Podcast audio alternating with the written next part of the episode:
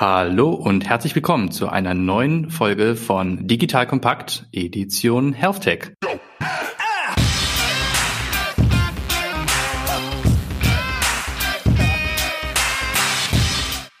Mein Name ist Patrick Pfeffer und ich habe heute einen ganz tollen Gast bei mir, nämlich Dr. Helmut Schüssler, den ich aber natürlich einfach Helmut nennen werde. Hallo Helmut, grüß dich und willkommen in der Show. Servus Patrick, vielen Dank für die Einladung. Wie ihr wisst, geht es in der Edition Health Tech um die Zukunft der Medizin und äh, das ist oftmals auch mit dem Thema Digitalisierung verbunden. Und ihr kennt ja meine Haltung inzwischen, dass ich in den nächsten zehn Jahren die Gesundheitslandschaft komplett von links nach rechts drehen wird. Es werden viele große Player vom Markt verschwinden. Es werden einige neue hinzukommen. Und ich bin total gespannt, wie in zehn Jahren die gesundheitliche Versorgung äh, auf unserem Globus in Europa, aber auch in Deutschland aussehen wird. Und um dort mitgestalten zu können, tue ich nämlich genau das, was ich jeden Tag tue, mit vielen medizinischen Startups zusammenzuarbeiten und diese Zukunftslandschaft mitzugestalten. Und das macht Helmut auch aber wesentlich länger, als ich es tue. Er ist so etwas wie mein Role Model im Bereich Venture Capital für Healthcare und ihn äh, nicht nur als Gast, sondern auch als Gesprächspartner in vielen, vielen anderen Themen zu haben, ist für mich eine große Ehre. Und äh, lieber Helmut, ich würde dich bitten wollen, dich mal dem Publikum kurz vorzustellen. Patrick, vielen Dank für, für die Einleitung. Es freut mich auch hier zu sein heute und ein bisschen über meine Erfahrungen im Bereich Venture Capital und Medizin äh, weitergeben zu können. Ja, mein Werdegang, ich, ich komme, wie man dann wahrscheinlich auch zunehmend hören wird im Gespräch aus Wien und äh, bin eigentlich Ökonom. Vom Werdegang her Betriebswirtschaft studiert in Wien, war dann am Institut für höhere Studien und habe ja dann auch mehrere Jahre unterrichtet, Postgraduate Students in Corporate Finance und habe sehr früh begonnen, mich für das Thema Venture Capital zu interessieren und eigentlich mit 24 oder so habe ich beschlossen, in dem Bereich zu arbeiten. Und das tue ich nun schon seit 35 Jahren. Und es war, glaube ich, heute rückblickend äh, die beste Entscheidung, die ich hätte treffen können, weil ich, wenn mich heute jemand fragt, will ich es nochmal tun, also ich sage ich einfach, ohne zu zögern, ja, äh, weil es gibt wohl keinen Bereich, äh, in dem man mit so vielen hochinteressanten Personen und Persönlichkeiten zu tun hat, äh, so viel Neuigkeiten zu sich nimmt und, und, und erfährt und sich auch überlegen muss, immer an der Cutting Edge der wissenschaftlichen Forschung und immer auch intellektuell herausgefordert zu sein. Also das ist Venture Capital und, und deswegen liebe ich meine Tätigkeit und wir hatten viele Erfolge, wir hatten viele Misserfolge, so ist es in dem Sektor. Aber es war immer großartig, mit den Menschen äh, umzugehen. Vor allen Dingen im, im Bereich Biotech, im Bereich Medizin, äh, wo man ja üblicherweise mit, mit Menschen zu tun hat, die einerseits hochgebildet sind und oder sehr, wie soll ich sagen, ähm, verliebt in ihren Beruf, die ihren Beruf als, äh, wie heißt das auf Neudeutsch, äh, als Calling, als Vocation betrachten und nicht nur als Job, die das machen, weil sie etwas verbessern wollen in der Welt äh, und weil sie menschliches Leid und, äh, oder auch tierisches Leid, was auch immer. Es gibt ja viele Leute, die sich mit, mit Veterinärmedizin befassen. Mindern wollen, etc. Also ich fand es einfach eine faszinierende Zeit und bin sehr froh, dort eingestiegen zu sein, vor vielen, vielen Jahren. Das war 1987. Ja, das ist schon eine Weile her. Da, da war ich äh, noch gute sieben Jahre alt und wusste äh, ehrlicherweise noch nicht, was Venture Capital ist. Ich hoffe, du verzeihst es mir. Schon für was ganz Besonderes für mich, äh, mit äh, jemandem wie dir zu sprechen, wo ich genau weiß, einige der Big Brands da draußen, die heute am Markt sind, die habt ihr von der Pike auf mitfinanziert. Ja, und ähm, mich würde mal die ein oder andere Geschichte hier äh, in unserem Gespräch interessieren. Vielleicht, dass du dir ein, zwei Themen mal ähm, aus äh, der TVM-Zeit herausgreifst ähm, als Highlight, vielleicht aber auch als Lowlight, was du äh, gerne unserem Publikum erzählen möchtest. Wie gesagt, ich bin 1990 nach München gegangen aus Wien bin seit damals auch weg aus Österreich und bin seit damals äh, in verschiedenen Positionen bei TVM, TVM Capital. Und wir haben damals angefangen, das war 1990, TVM war damals ein Venture Capital Unternehmen, gegründet von Siemens äh, im Jahr 1984. Äh, es war eigentlich auch von Siemens als Versuch geplant, die damals schon sehr erfolgreiche amerikanische Venture Capital Industrie nach Deutschland zu bringen, vom Konzept her. Also TVM sollte ein VC-Unternehmen amerikanischen Zuschnitts sein. Und wir haben uns auch sehr bemüht, das umzusetzen. Das war nicht ganz einfach, weil in Deutschland gab es zu dem Thema eigentlich wenig Erfahrung, bis gar keine. Und ich kam damals 1990 dazu und, und und habe mich in Deutschland umgesehen. Es war für mich natürlich auch in persönlicher Hinsicht äh, was Großartiges, mit einem Koffer in der Hand in einer neuen Stadt aufzutauchen wie München, in einem neuen Land wie Deutschland, das 14 mal so viele Einwohner hatte wie Österreich. Und äh, es war alles neu. Äh, und ich habe damals versucht, auch für mich selbst ein neues Profil zu erarbeiten und mir die Frage gestellt, was soll man tun in einem Unternehmen wie TVM, das eine bestimmte Aufgabe hat, in, in dieser Gesellschaft was Besonderes zu bewegen. Unterstützt wurde von sehr vielen Großunternehmen in Deutschland damals, an der Spitze eben Siemens. Und aber äh, das Hauptaugenmerk auf Elektronik, industrielle Produktion, Software und Telekommunikation hatte. Und alle meine Kollegen damals, und das war eine ganze Menge, äh, die waren alle, kamen alle aus der Industrie, aber eben aus, aus dem IT- und Elektroniksektor. Und ich habe mich damals entschlossen, etwas zu tun, was eigentlich keiner tun wollte, weil sich in unserem Team niemand mit Biologie und Chemie und Biotechnologie, all diesen sehr eigenartigen Themen befassen wollte. Und dann habe ich gesagt, okay, wenn das keiner tun will und ich dachte damals, dass das ein echtes Zukunftsgebiet ist, äh, dann mache ich das. Und habe angefangen, bei meinen ganzen Kollegen alle diese Geschäftspläne einzusammeln, mit denen sich sowieso keiner befassen wollte. Und habe angefangen, herumzutelefonieren und ein Team von Advisern und Beratern aufzubauen, mit dem wir dann über zehn Jahre hinweg, denke ich, zu der führenden Biotechnologie äh, in Deutschland aufgestiegen sind. Also es war, es war damals eigentlich eine wahnsinnige Aufbruchstimmung in Deutschland. Und wenn ich heute zurückdenke an diese zehn Jahre zwischen 1990 und 1999, 2000 bis zur Technology Bubble, muss ich sagen, es war wahrscheinlich die faszinierendste Zeit in meinem Leben. Erstens war ich zwischen 30 und 40, was ja nicht so schlecht ist, um sich eine Karriere aufzubauen, aber aber es gab damals eben auch diese Aufbruchstimmung in Deutschland, und zwar ganz besonders im Bereich Venture Capital.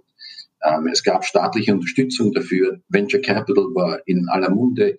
Es wurde diskutiert. Äh, bis ins Finanzministerium äh, wurden Aktivitäten gestartet, äh, den Sektor zu unterstützen, auch mit Finanzierungen zu unterlegen, zu fördern. Die Unternehmensgründer wurden gefördert mit staatlichen Finanzierungen.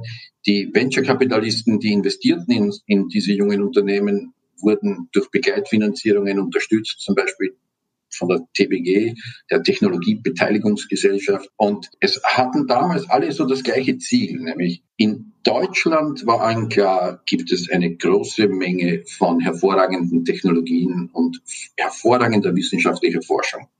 In den Max-Planck-Instituten, in den Helmholtz-Instituten, äh, in den großen akademischen medizinischen Zentren, in den Universitäten. Aber es war auch allen klar, dass was fehlt in Deutschland zu dieser Zeit, und ich glaube, das ist heute nicht grundsätzlich anders, ist die Kommerzialisierung. Das heißt, der Schritt nach der wissenschaftlichen Forschung, nach der Patentierung, und das ist vor allen Dingen in der Medizin wichtig, äh, den nächsten Schritt zu schaffen, äh, diese, die Ergebnisse dieser Forschung in kommerzielle Produkte umzusetzen und die im Rahmen eines Unternehmens zu entwickeln in den Markt zu bringen und damit erfolgreiche Unternehmen aufzubauen. Und wenn man zurückblickt, Deutschland war extrem erfolgreich in der pharmazeutischen Industrie Anfang des 20. Jahrhunderts.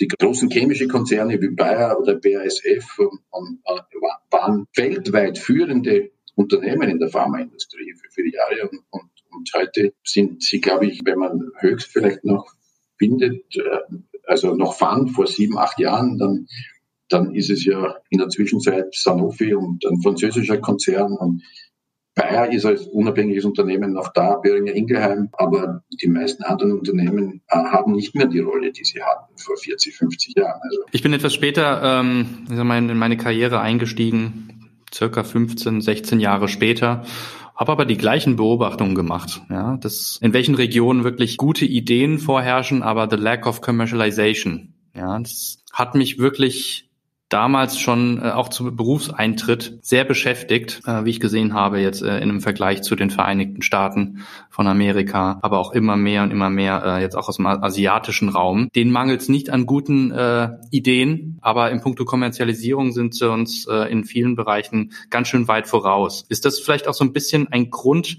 ich bezeichne dich jetzt wirklich auch als Weltenmensch und Reisender für mich, ja, weil ich dich äh, zu unterschiedlichen Zeitpunkten in unterschiedlichen Regionen der Welt verbuche.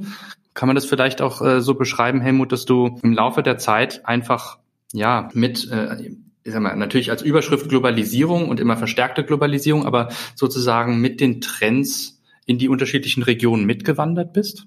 Wenn man sich die Entwicklung von TVM im Biotech- und Medizinbereich ansieht, die ich ja gestaltet habe im Wesentlichen und ich habe mehrere Teams aufgebaut im, im Zuge von diesen 20 Jahren, muss man ganz klar sehen, wir haben in Deutschland begonnen, weil TVM in Deutschland war und weil in Deutschland auch diese enorme Aufbruchstimmung herrschte in den 90er Jahren. Aber wir haben dann sehr schnell äh, auch ähnliche Konditionen vorgefunden in anderen Ländern in Europa, in den Niederlanden, in Frankreich, in, in England und in der Schweiz und auch in Österreich. Also wir haben in allen diesen Ländern investiert äh, und sind sicherlich eine der führenden, wenn nicht die führende paneuropäische Venture-Capital-Gesellschaft in Biotechnologie gewesen. Aber weil mein Grund ursprünglich in Biotech zu gehen eigentlich die Entwicklung dieser Industrie in Amerika war, haben wir dann sehr schnell begonnen, auch in Amerika aktiv zu sein im Biotech-Bereich, haben dann eine Biotech-Strategie entwickelt für den amerikanischen Markt und ich habe, glaube ich, 1999 begonnen, ein Team aufzubauen in Boston. Und dieses Team in Boston, TVM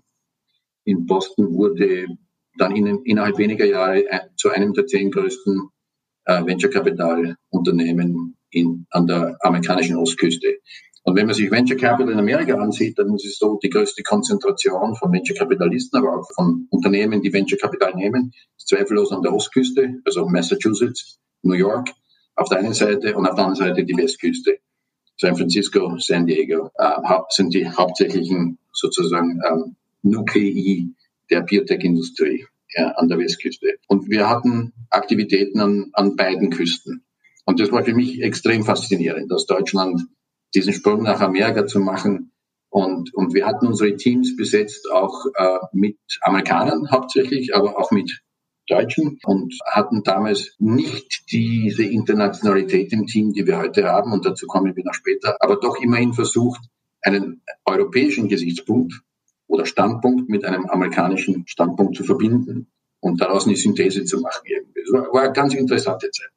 Und dann auch, auch das aufzunehmen, das war der erste Schritt in die Internationalität, von München nach Westen. Und der zweite Schritt kam dann von München nach Osten worauf du auch angespielt hast, dass wir dann vor ungefähr zehn Jahren den Schritt nach Dubai gemacht haben, um im Mittleren Osten zu investieren und, und dann vor zwei Jahren angefangen haben, unser Team in Singapur aufzubauen, wo ich jetzt gerade bin und von wo auch wir aus wir die, diese Aufnahme machen.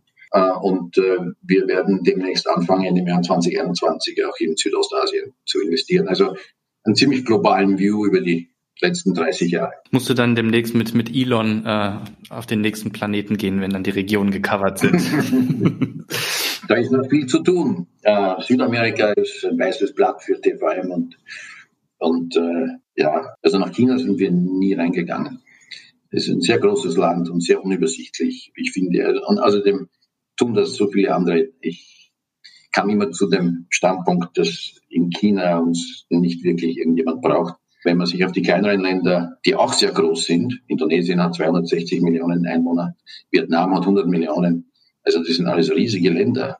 Ähm, äh, dort kann man auch sehr, sehr viel bewegen. Lass uns mal ein bisschen über die Medizin sprechen. Es gibt ein ganz klares Bekenntnis zum, zum Biotech-Sektor. Wenn wir uns jetzt die Felder überhaupt innerhalb der Medizin anschauen, dann ist das sehr plakativ gesprochen MedTech, Biotech und Digital Health. Bei euch gibt es einen ganz klaren Fokus äh, für die biotechnologischen Themen. Nichtsdestotrotz, jetzt auch aufgrund steigender Digitalisierung, siehst du dort unterschiedliche Bereiche miteinander verschwimmen, dass du ähm, nicht nur sagst, ihr schaut euch mehr und mehr biotechnologische Themen an, wo auch jetzt äh, smarte Algorithmen die Basis sind und möglicherweise sogar auch äh, in Zukunft einen Teil des Geschäftsmodells stellen und Darüber hinaus, welche Themen siehst du generell in Zukunft äh, äh, im medizinischen Sektor? Ja, also wenn wir von Medizin sprechen, muss ich dazu sagen, in unserem Gespräch äh, würde ich es ganz gerne sehr breit sehen. Also Medizin im Sinne von Therapie, Diagnose chronischer und akuter Erkrankungen. Und, und wenn wir uns das ganze Feld anschauen, dann ist das, was wir in den letzten zehn Jahren in unserem Bereich getan haben, jetzt wo, wo ich selbst tätig war, nämlich im Mittleren Osten und in Südostasien ist immer mehr äh, geht es auch um Healthcare Services, also um, um Spitäler, um Kliniken, um Labors, um Apothekenketten und alles mögliche ganz praktische Themen, also die, die jeden von uns eigentlich betreffen als Konsument von Medizin. Wir haben der erste Teil meiner persönlichen Geschichte mit TVM ist, ist eben ausschließlich auf Biotechnologie und Life Sciences fokussiert. Und das war hauptsächlich Pharmaentwicklung, also Entwicklung von Medikamenten, von Krebstherapie bis Diabetes und Erkrankungen des zentralen Nervensystems und Infektionserkrankungen, antivirale Wirkstoffe, antibakterielle Wirkstoffe, also alles das, das waren so die ersten 20 Jahre meiner, meiner Tätigkeit. Und seit 2010 bin ich selbst mehr fokussiert mit unserer Firma in Dubai und jetzt in Singapur auf Themen, die sehr viel näher am Patienten sind, sehr viel weniger wissenschaftlich, äh, sehr viel weniger abhängig von der Zulassung von Produkten durch Zulassungsbehörden wie die Food and Drug Administration in Amerika oder die EMA in, in Europa, sondern da geht es mehr um die Entwicklung von Rehabilitationszentren, von Onkologie-Kliniken und, und ähnlichen Themen. Weil was ich versucht habe mit dieser Expansion von TVM Capital in Emerging Markets, wie es so schön heißt, also hauptsächlich nach Asien zu erreichen war, einer möglichst großen Anzahl von Menschen eine medizinische Versorgung sicherzustellen, die von der Qualität her vielleicht nicht das gleiche ist wie das, was wir in Europa haben und in Amerika, aber doch zumindest dem nahe kommt. Und man muss sagen, dass von den grosso modo vier Milliarden Menschen in Asien äh, eigentlich nur ein, ein, ein Bruchteil äh, Zugang zu einer hochqualitativen medizinischen Versorgung hatte und auch immer noch hat, wobei das in den nächsten, letzten zehn Jahren natürlich auch sehr viel besser geworden ist durch das starke Wachstum in Asien und durch die Entwicklung einer Mittelschicht, die erstens einmal bessere Ausbildung genießt als jemals zuvor, auch ein höheres Einkommen hat und eine grundsätzlich bessere medizinische Versorgung, sowohl im eigenen Land als sich auch zunehmend sich vieles leisten können, zumindest im Extremfall äh, medizinische Versorgung im Ausland in Anspruch zu nehmen, also in einem umliegenden Land. Und es gibt einige Länder in Asien, die medizinischen Tourismus als Hauptgebiet ihrer ökonomischen Entwicklung sehen, zum Beispiel in Thailand oder in Malaysia. Das erste Bild, was jetzt ähm, mir in den Sinn kommt, ich habe neulich auf Netflix eine Dokumentation über Bill Gates gesehen, der sich auch mit seiner Foundation beschäftigt, ähm, mit einigen medizinischen Themen. Äh, Bill Gates hat es beschrieben als rein Optimierungsgedanken. Also er möchte das System optimieren und mit dieser Optimierung kann man wirklich ein, eine sehr breite Bevölkerung erreichen. Und das Bild kam mir gerade in den Sinn. Du als Venture Capitalist hast sicherlich äh, deine Beweggründe jetzt auch viel im Services-Bereich zu machen, äh, dadurch, dass du viel mit äh, Impact-getriebenen Leuten zu tun hattest in den vergangenen Jahrzehnten, äh, wird es sicherlich auch der Motivation dazu beigetragen haben. Aber kannst du das äh, nachvollziehen, beziehungsweise war das auch so eine Art äh, Treiber für dich zu sagen, wenn ich Services mache und nicht Drug Development, dann erreiche ich auf einen Schlag eine, eine, eine, eine Vielzahl an Menschen, eine, eine Bevölkerungsschicht zum Beispiel in Regionen der Welt und habe dann mit dem, was ich da tatsächlich finanziere und in den Markt bringe, einen ganz anderen Hebel, als wenn ich mich jetzt weiterhin im Drug Development aufhalte? Also ich glaube, ich habe es nicht von der Seite betrachtet, sondern eher von einer ganz anderen. Ich, ich war 20, 25 Jahre lang mit der Entwicklung von neuen Therapeutika und Medikamenten befasst und das war eigentlich das Hauptthema, das wir damals bei TVM behandelt haben. Und wir hatten viele Erfolge, wie ich sagte, aber auch sehr viele Misserfolge, wie das in der Entwicklung von neuen Medikamenten so üblich ist. Und ich glaube, in, in meiner Zeit als Managing Partner damals haben wir ungefähr 120, 130 Unternehmen finanziert und hatten ungefähr 50 Börsengänge aus diesem Portfolio und haben viele Unternehmen erfolgreich verkauft, aber auch viele verloren. Und ich glaube, in diesem Beruf, wie ich schon einmal sagte, man steht jeden Tag auf, man kämpft um was und für was und man lernt jeden Tag irgendwas Neues. Und damals, als so 2007, 2008, hatte ich den Eindruck, dass ich ganz gerne was Neues lerne, dass ich ganz gerne diese Erfahrung aus allen Erfolgen und Misserfolgen ganz gerne wohin mitnehmen würde, in einen ganz neuen Bereich, um für mich selbst auch was zu lernen, um zu wachsen an einem ganz anderen neuen Thema. Und was mir immer klarer wurde in diesen 25 Jahren Biotech VC ist, dass wir uns eigentlich niemals wirklich ernsthaft mit dem Patienten befassen müssen. Denn wir befassen uns mit Wissenschaft, wir befassen uns als Venture-Kapitalisten doch meistens mit Dingen, die sich auf molekularer Ebene abspielen und äh, die von Wissenschaftlern erklärt werden, die kein Mensch versteht, wenn man nicht jahrelang entweder es studiert hat oder sich damit befasst hat. Aber am Ende ist Molekularbiologie eben molekular. Und wenn wir etwas produziert haben, was funktioniert hat, und was Wirkung gezeigt hat im Menschen, äh, dann hat uns das jemand abgekauft und meistens ein großes Pharmaunternehmen oder wir sind an die Börse gegangen und dann wurde das Unternehmen dann aufgekauft von einer großen Pharmafirma. Aber im Ende ist es die große Industrie, die in den allermeisten Fällen den Kontakt zu den Versicherern hat, die das bezahlen im Ende, den Kontakt zu den Krankenkassen, die das bezahlen, was da passiert, den Kontakt zu den Patienten, die es brauchen und diesen Anspruch nehmen, zu den Ärzten und so weiter. Das ist etwas, was als Venture-Kapitalist hat man diesen Kontakt gar nicht in der Form. Wobei ich dazu sagen muss, heute noch eher und viel mehr als vor 10, 20 Jahren, als ich angefangen habe. Und deswegen dachte ich, es wäre eigentlich an der Zeit, dass ich mich persönlich, ganz persönlich mit wirklichen Patienten befasse. Dass ich verstehe, wie diese Industrie wirklich funktioniert und wie sie tickt und wovon sie abhängt und wer was bezahlt oder nicht bezahlt und was die Grenzen der Finanzierbarkeit sind und ähnliche Themen. Und deswegen fand ich diesen Umstieg in ein ganz anderes Thema, Kliniken aufzubauen, mit Versicherern zu verhandeln über, über Erstattungsraten. Das war für mich was ganz Neues, aber ich musste es auch tun.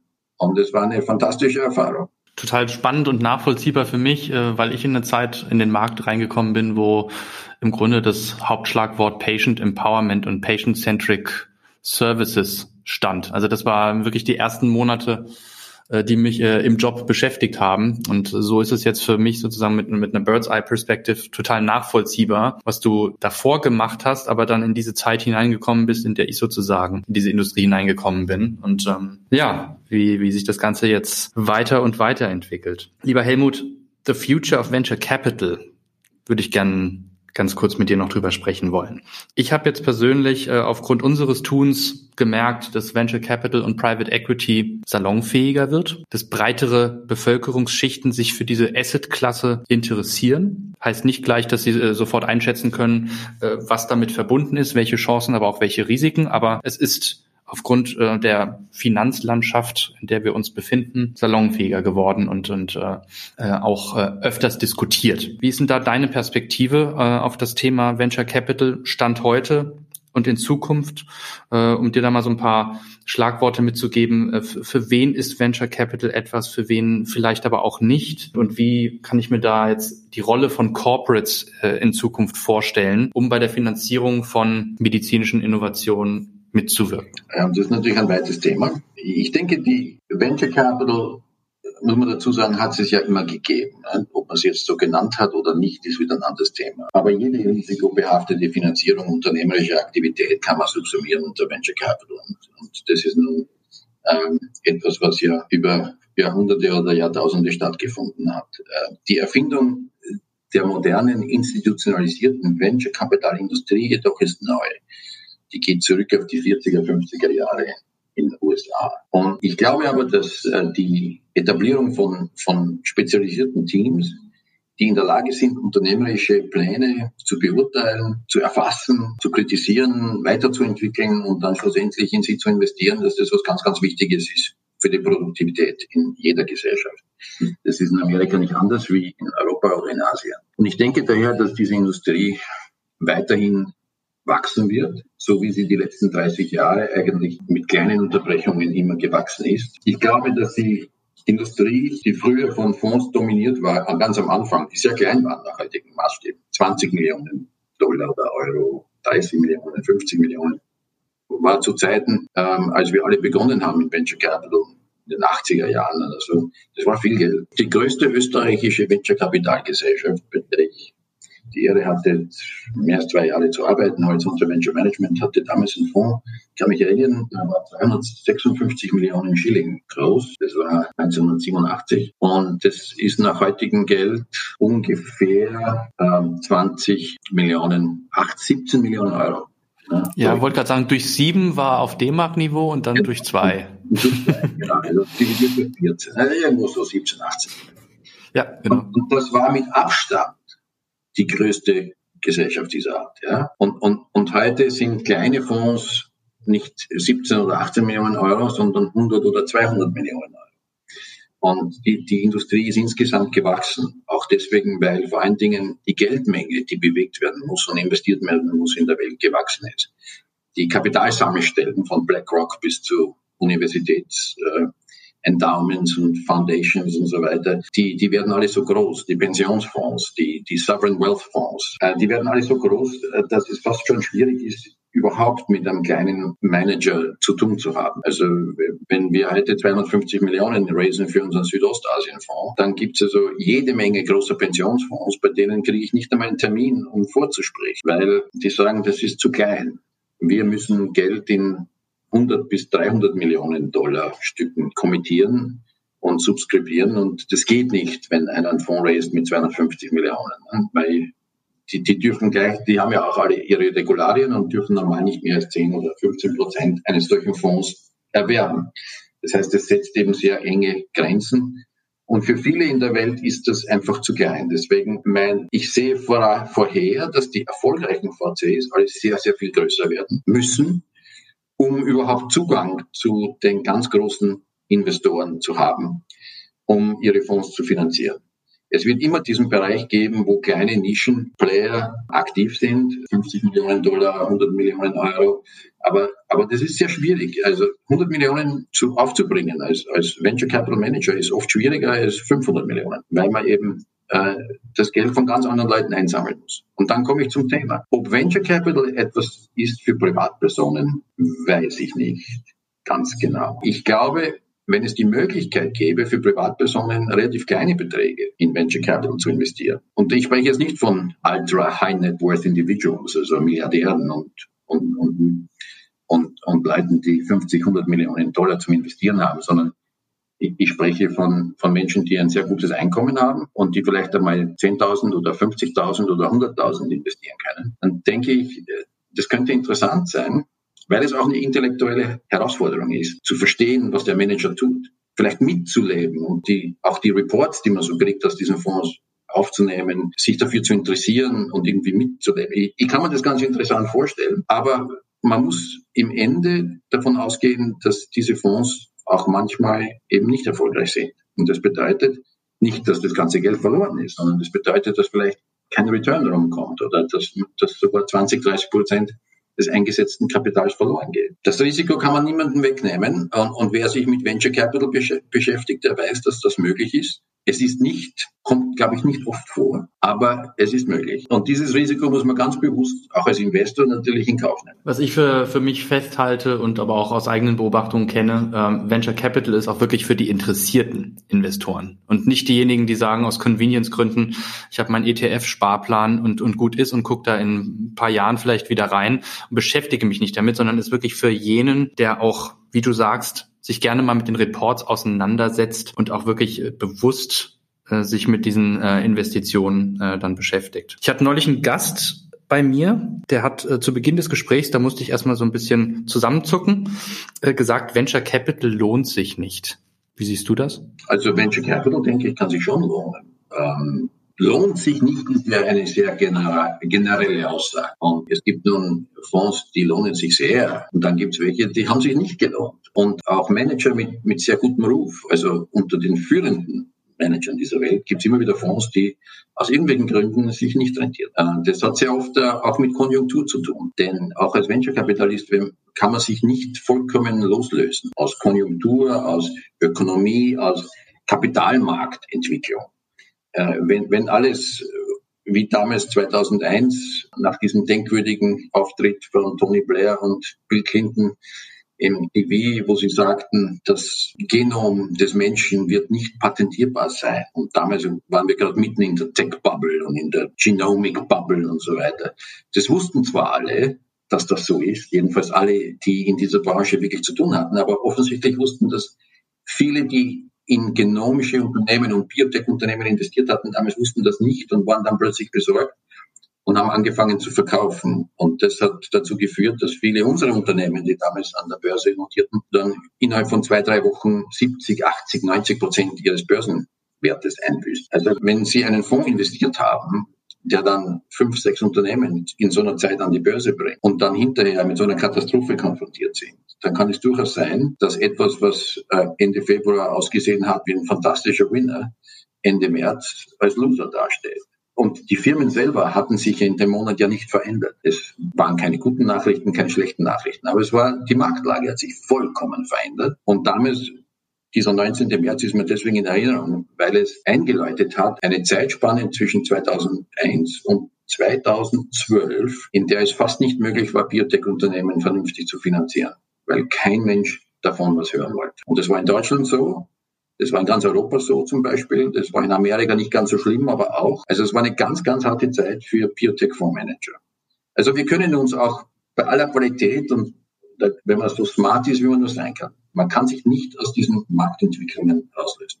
Helmut, kommen wir zum Ende des Gesprächs äh, nochmal auf die Regionen der Welt zu sprechen. Ähm, ich sage oft in meinen Gesprächen, dass sich die Menschheit wirklich jetzt erst am Start der Digitalisierung befindet ähm, und äh, dass man jetzt gewisse Themen an andere Regionen der Welt abgegeben hat. Phase 1 der Digitalisierung, zum Beispiel an die Americas. Phase 2 äh, der Digitalisierung, wie zum Beispiel eine AI-Strategy, geht möglicherweise mehr an die Chinesen, wo die Europäer sich immer noch nicht schlüssig sind, wie ähm, deren Positionierung bei den Themen wie AI aussieht. Nichtsdestotrotz, mit mir hast du es jetzt mit einem äh, überzeugten Europäer und auch mit einem Kämpfer für Europa zu tun.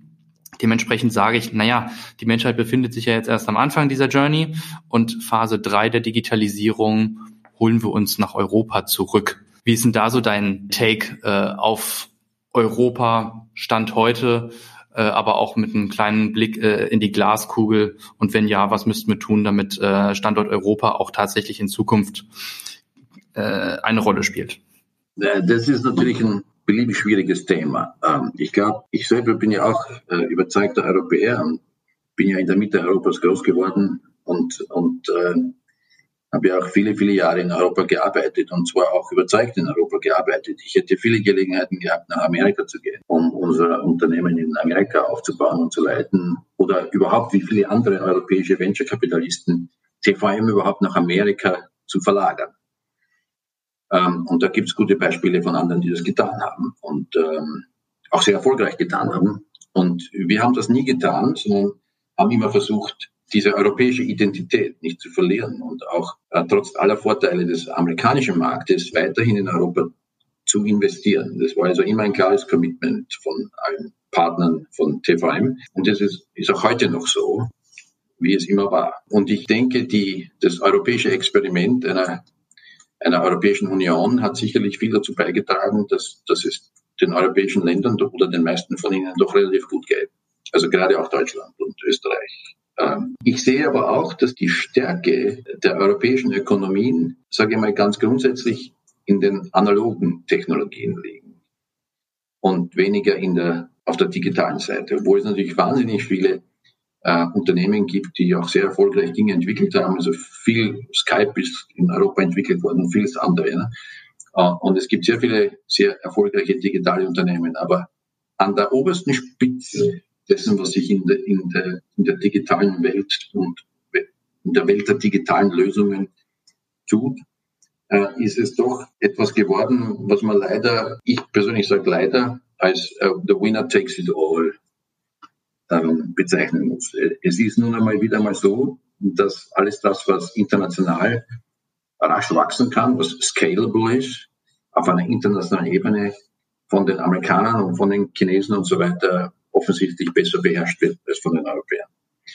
Und äh, in China ist es noch immer nicht so, weil China mit 1,4 Milliarden Menschen quasi eine halbe Welt für sich ist. Also chinesische Unternehmen wie Alibaba oder, oder Ant und, und alle, wie sie alle heißen, die müssen nicht sofort nach Südostasien oder nach Amerika expandieren oder nach Europa. Die haben einen wahnsinnigen, riesigen Markt vor sich und sind schon in einzelnen Industriebereichen die größten Unternehmen der Welt, bevor sie überhaupt den Fuß ins Ausland setzen. Und das ist nun ein Vorteil, den ein europäisches Unternehmen niemals haben wird. Äh, dieses, diesen Vorteil hatten die amerikanischen Unternehmen im 20. Jahrhundert, weil die den mit Abstand größten Binnenmarkt vor sich hatten, den es in der Welt gab. Und das haben sie genützt im 20. Jahrhundert. Und ich glaube, was der amerikanischen Industrie jetzt immer schwerer fällt, ist, weil es eben jetzt demnächst bald nicht mehr der größte am Weltmarkt sein wird, diese Hegemonie weiter aufrechtzuerhalten. Und was man jetzt schon sieht, ist, viele amerikanische Unternehmen verlieren an Bedeutung. Und die einzigen, die an Bedeutung zunehmen, sind die mit digitalen Lösungen, die es geschafft haben, ihre digitalen Lösungen und ihre Produkte und Services in der ganzen Welt zu positionieren. Das sind die Googles und die Facebooks und, so, und die Apples dieser Welt. Und ich glaube, da wird es jetzt einen ziemlich interessanten Wettbewerb geben zwischen den großen Unternehmen in Amerika, die einen Binnenmarkt von 350 Millionen Menschen haben und die es geschafft haben, das dann in der zweiten Phase auf die ganze Welt auszudehnen und den chinesischen großen Unternehmen, die 1,4 Milliarden Menschen als Binnenmarkt haben und dann im Ende ja ganz genau das Gleiche tun werden. Also ich, auf diesen Wettbewerb bin ich schon sehr gespannt. Aber in diesem Wettbewerb wird niemand aus Europa eine Rolle spielen. Das ist meine Vorhersage. Und aus dem Grund, also wenn es um B2C geht und um, um, um, um Themen, die Milliarden von Menschen betreffen, ist für europäische Unternehmen, Länder und so weiter, glaube ich, das Spiel derzeit nicht mehr zu spielen. Das Spiel, das man in Europa spielen wird müssen, denke ich, wird hochspezialisiertes B2B-Business sein, äh, nämlich weiter auf die industriellen Stärken aufbauend, die Europa hat, in industriellen, spezialisierten Lösungen für Märkte, die zwischen 100 Millionen und ein paar Milliarden groß sind und nicht hunderte Milliarden groß sind, und, und sich dort äh, im Wettbewerb zu behaupten und um, um eine solche Strategie herum sehr profitable Unternehmen aufzubauen. Das ist im Ende ja die Stärke der deutschen Industrie, die Stärke der Schweizer und der österreichischen Industrie. Alles begonnen vor 100 Jahren und, und ausgebaut. Aber, aber wenn man sich die Industriestruktur im deutschsprechenden Raum anschaut, dann ist das ja im, im Ende der Backbone, wie es so schön heißt, unserer Industrie. Und ich denke, dieser Backbone von hochspezialisierten, profitablen, weltweit aktiven Unternehmen, also dieses Konzept lässt sich auch auf die digitale Welt übertragen. Aber jetzt ein zweites Google aufzubauen oder, oder, ein zweites Replika, das ist abgefahren. Ja? Also der Zug ist, ist aus der Station. Ein sehr spannendes Zukunftsbild, was du hier malst, mit Europa als Hub und andere Regionen der Welt als Spoke ähm, oder anders gesehen vielleicht auch den Inkubator für gewisse Themenfelder und gewisse Industrien in Europa angesiedelt, aber auch mit der Perspektive oder eben auch Nicht-Perspektive, dass man an Binnenmärkte aller USA ja, aktuell oder China stark steigend eben niemals herankommen wird? Ich denke, ja, also die Existenz von zwei Dingen aus meiner Sicht in der Industriestruktur dieser Welt ist extrem wichtig. Das eine ist der Binnenmarkt, der ohne Hürden zu überwinden sozusagen erreichbar ist. Und das zweite ist die Funktionalität und Größe des Kapitalmarkts. Also institutionelle Professionelle Kapitalaufbringung ist ein Wettbewerbsvorteil für die, die Zugang zu solchen Märkten haben und die Zugang zu Kapital haben, ist heute wahrscheinlich ein wesentlich bedeutenderer Wettbewerbsvorteil als der Zugang zu Technologie oder der Zugang zu Wissenschaft. Und das hat äh, Amerika und die Vereinigten Staaten von Amerika im 20. Jahrhundert so weit nach vorgebracht, weil in beiden Fällen hatten die Amerikaner sowohl das größte Land als auch den größten Binnenmarkt als auch den aktivsten, bei weitem größten Kapitalmarkt. Und leider konnte Europa dem niemals wirklich standhalten oder, oder hat niemals irgendwas wirklich Wettbewerbsfähiges äh, auf die Beine gebracht. Und jetzt schauen wir mal, wie die nächsten 100 Jahre laufen. Ich persönlich denke, es gibt so viele intelligente, smarte und, und auch kreative Menschen in Europa. Es kann nicht sein, dass wir zum Erdcenter der Welt werden. Also wo man nur hinfährt, wenn man italienische Musik und Essen hören will oder, oder französische Musik. Ähm, ich glaube, da ist noch mehr zu holen. Und ich bin auch sicher, du hast irgendetwas im Portfolio aus dem Longevity-Bereich, das wir die nächsten 100 Jahre noch gemeinsam erleben werden. Lieber Helmut. Ja, ja was, was glaubst du, warum wir investieren in diesen Bereich? Ist doch alles aus Selbstinteresse. Na also, lieber Helmut, vielen, vielen Dank für das Gespräch, dass du da warst. Danke für die Einladung. Wie gesagt, es hat mich gefreut. Servus.